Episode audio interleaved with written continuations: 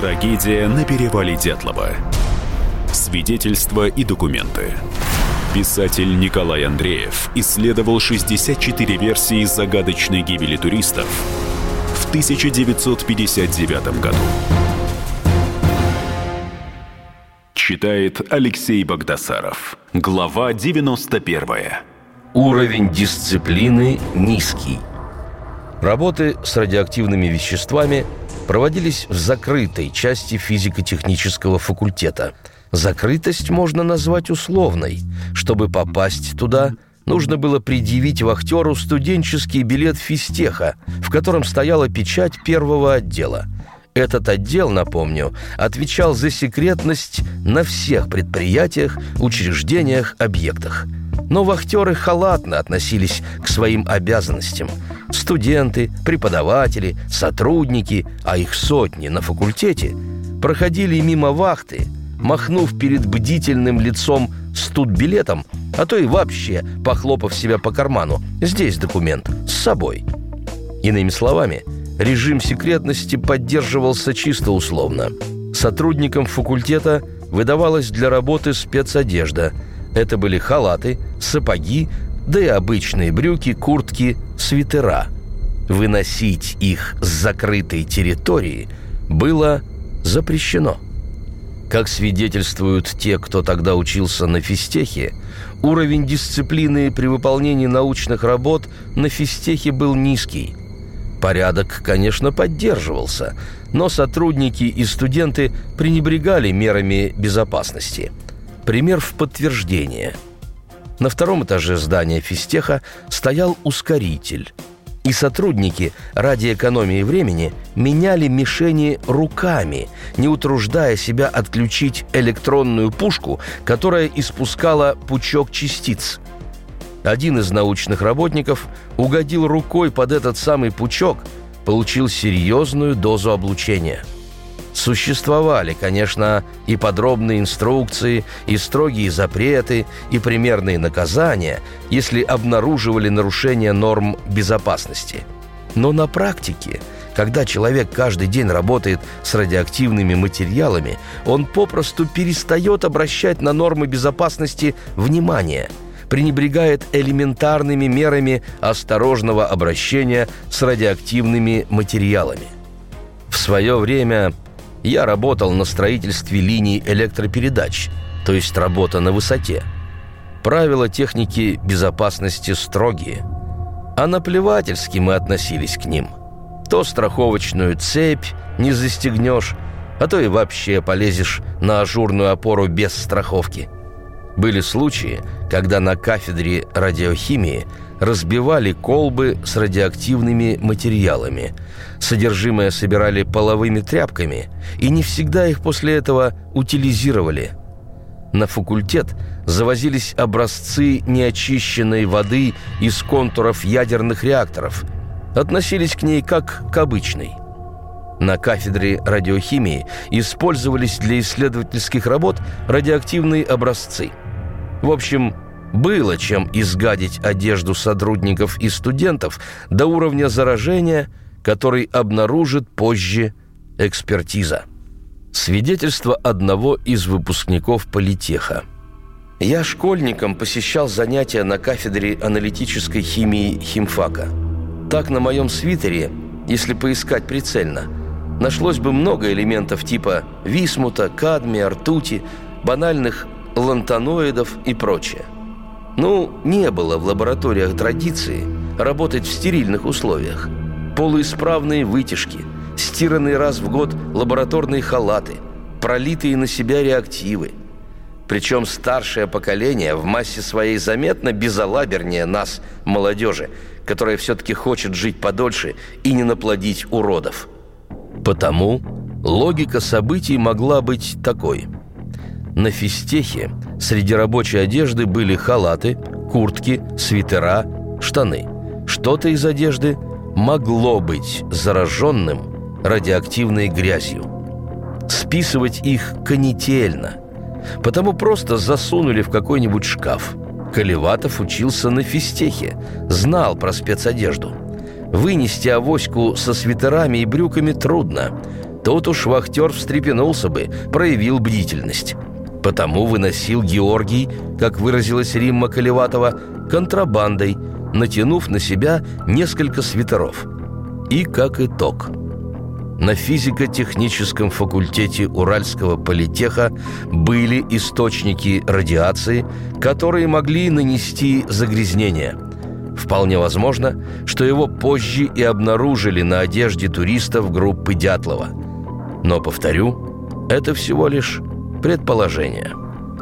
А вообще, источников радиации, достаточных для загрязнения в научных учреждениях и промышленных предприятиях Свердловска того времени, было полно.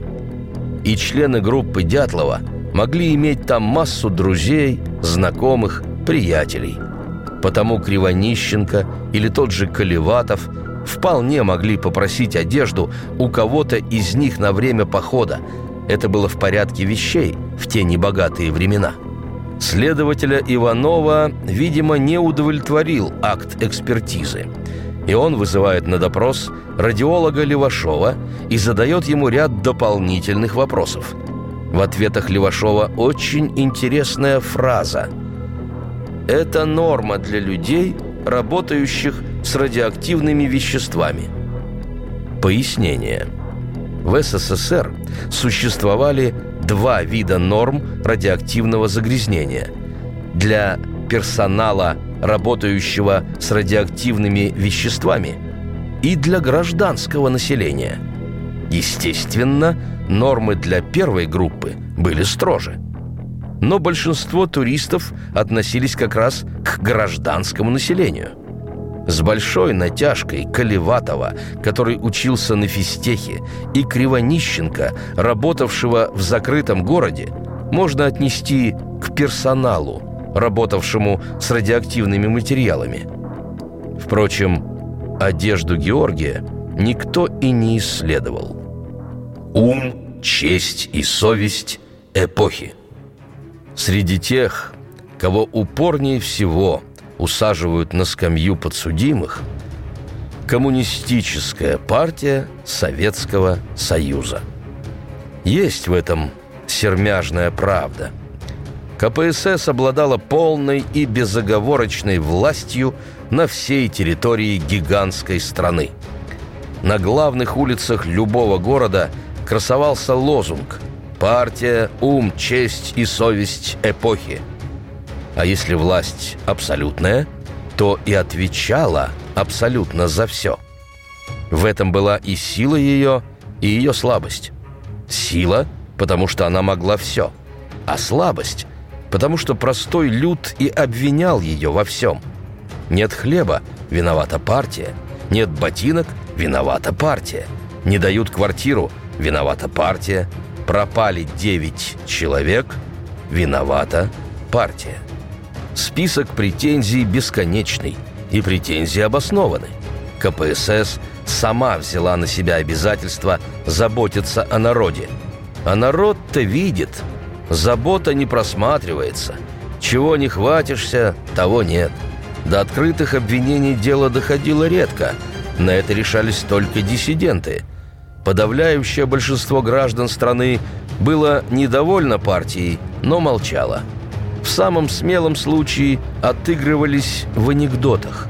Тогда был расцвет анекдотного творчества, тем более, что за них уже не сажали, как при Сталине. ЦК на письма трудящихся не отвечал.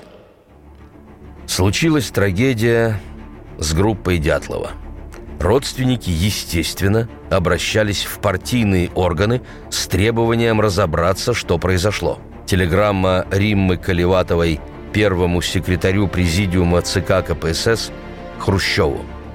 «Дорогой Никита Сергеевич, к назначенному сроку 9 февраля группа туристов Политехнического института Свердловска не возвратилась из похода с Северного Урала. Поисковые работы начались поздно, только по истечении 10 дней. Областные организации до сих пор не приняли эффективных мер – убедительно просим вашего содействия в срочном розыске наших детей. Теперь уже дорог каждый час. Прочитал ли телеграмму Хрущев? Вряд ли. Телеграмм и писем от трудящихся на его имя ежедневно поступало тысячи. Редко кому взбредало в голову послать телеграмму с одобрением мудрой политики партии и правительства. Почти в каждом послании истошный крик о помощи. Первый секретарь виделся спасителем, защитником, последней надеждой. Нужно учитывать, что личный штат у Хрущева – был немногочисленный. Четыре помощника.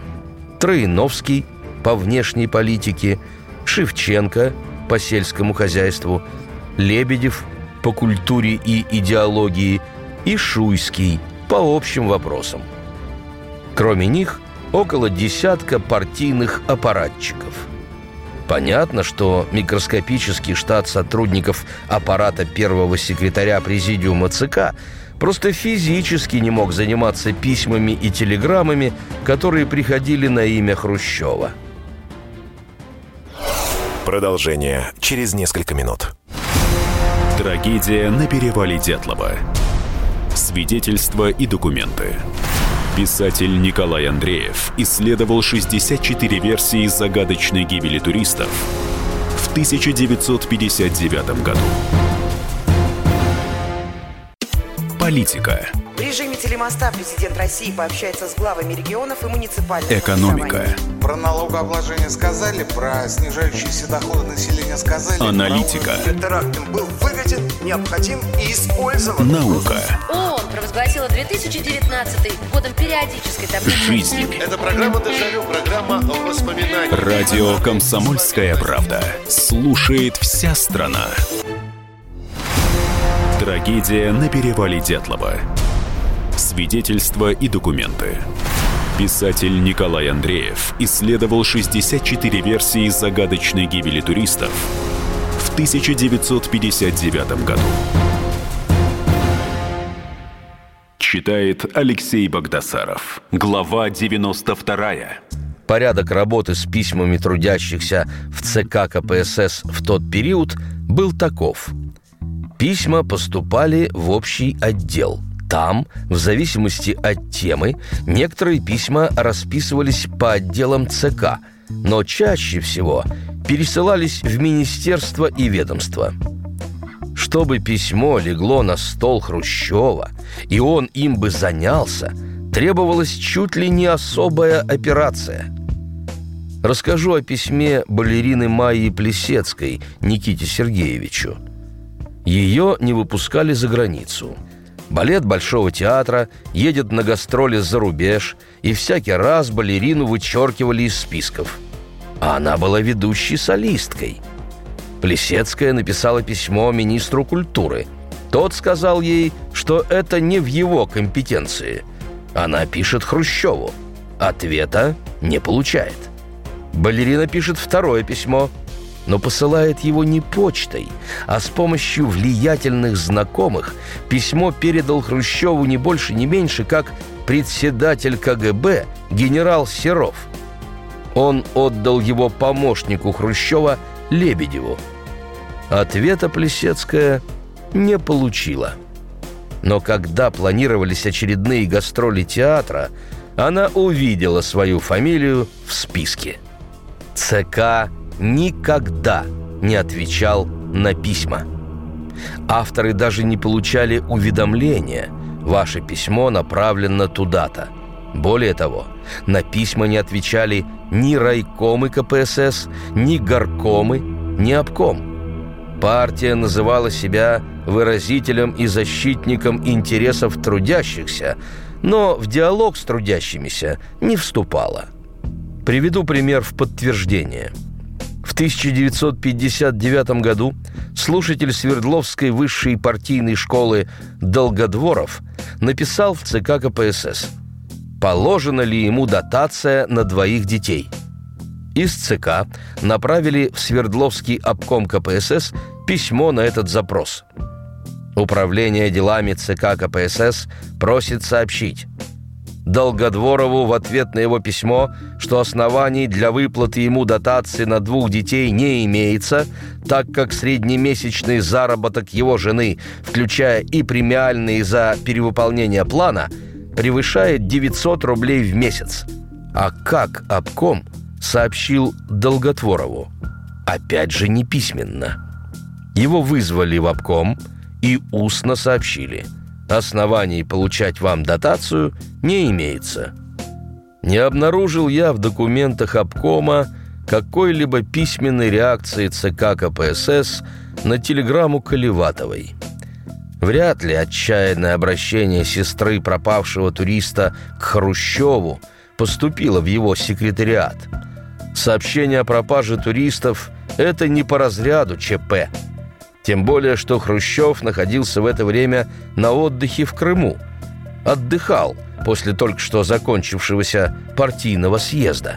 Потому телеграмму Колеватовой направили в отдел административных и торгово-финансовых органов Бюро ЦК КПСС по РСФСР. Из отдела пошел запрос в Союз спортивных обществ и организаций РСФСР, что логично – пропали спортсмены, потому этой организации и разбираться.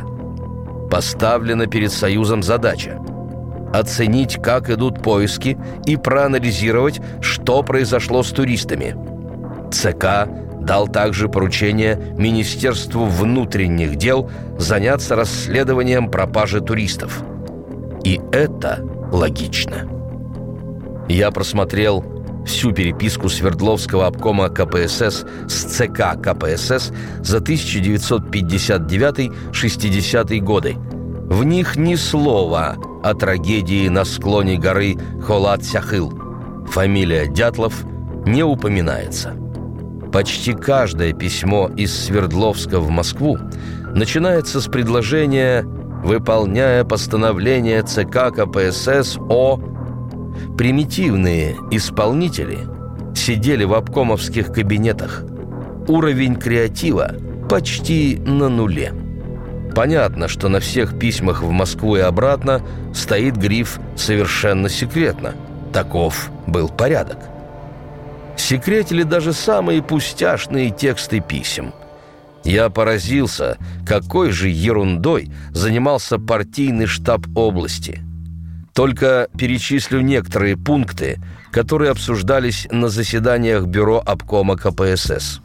О неудовлетворительной организации работ по поливу овощей.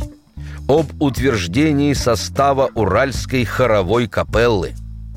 О строительстве простейших теплиц для выращивания ранних овощей. О недостатках в работе банно-прачечного треста – Информация об увеличении производства навоза в колхозах и совхозах.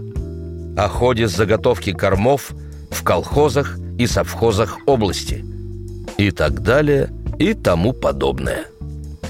Можно ли представить, что эти люди, обсуждающие конструкцию теплиц, размеры бань, плотность навоза и состав хоровой капеллы – способны придумывать хитроумные ходы, дабы скрыть гибель девяти туристов.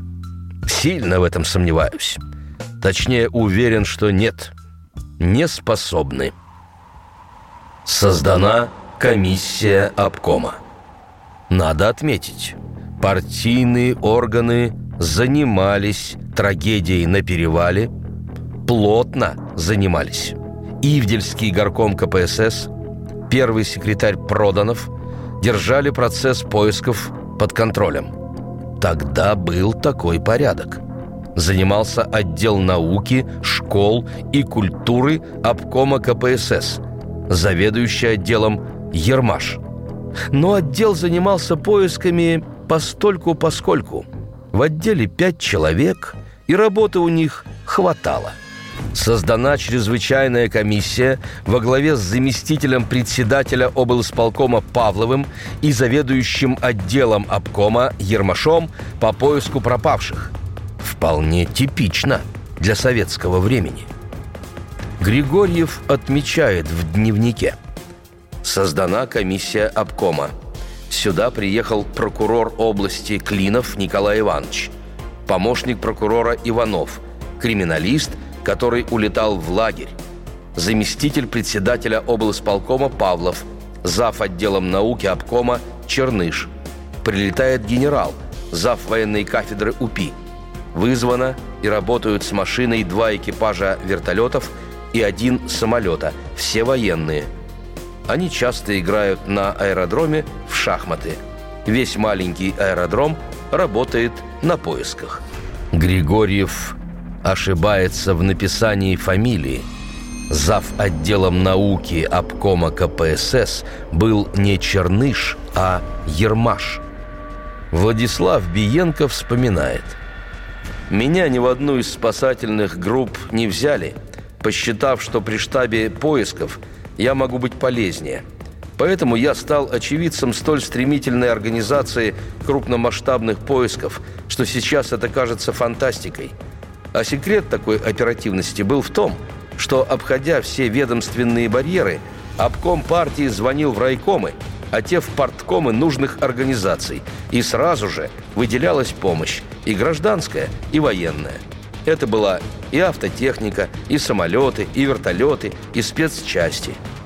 По просьбе обкома партии военные забросили в район поисков сначала группу капитана Чернышова – а затем оперативных работников с собаками, курсантов школы, сержантов и вдельлага, саперов. После того, как нашли пять первых трупов, был утвержден план проведения работ по поиску остальных. Родственники знали, что идут поиски, но им казалось, что разворачиваются они медленно, слишком медленно. Были уверены, занимаются партийные органы не тем – да тут еще слухи поднимали тонус возбужденности. Когда стало известно о трупах, когда тянулось следствие, а ясности не наступало, то родственники начали активнее стучаться в партийные двери, задавали вопросы, требовали ответа.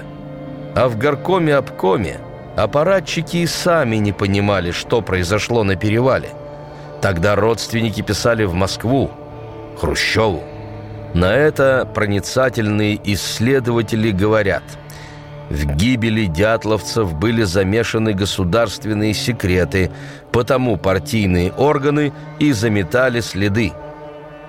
Но если бы действительно была опасность утечки государственных секретов, то к поискам ни в коем случае не были бы привлечены сотни гражданских лиц, которым, конечно, можно было приказать молчать – но все равно бы информация просочилась.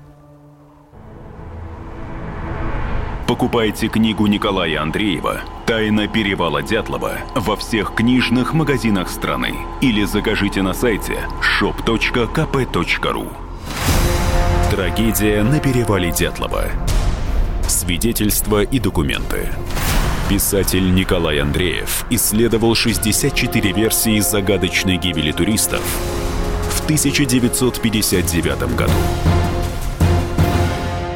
Мы делаем радио для тех, кто хочет быть в курсе всех событий и ценит свое время. Специально для тебя мы создали новый сайт радиокп.ру радиокп.ру Подкасты, видеотрансляции студии, текстовые версии лучших программ. Слушай, смотри, читай – Политика, экономика, бизнес, технологии, наука. Все новости, все темы, все точки зрения на новом сайте радиокп.ру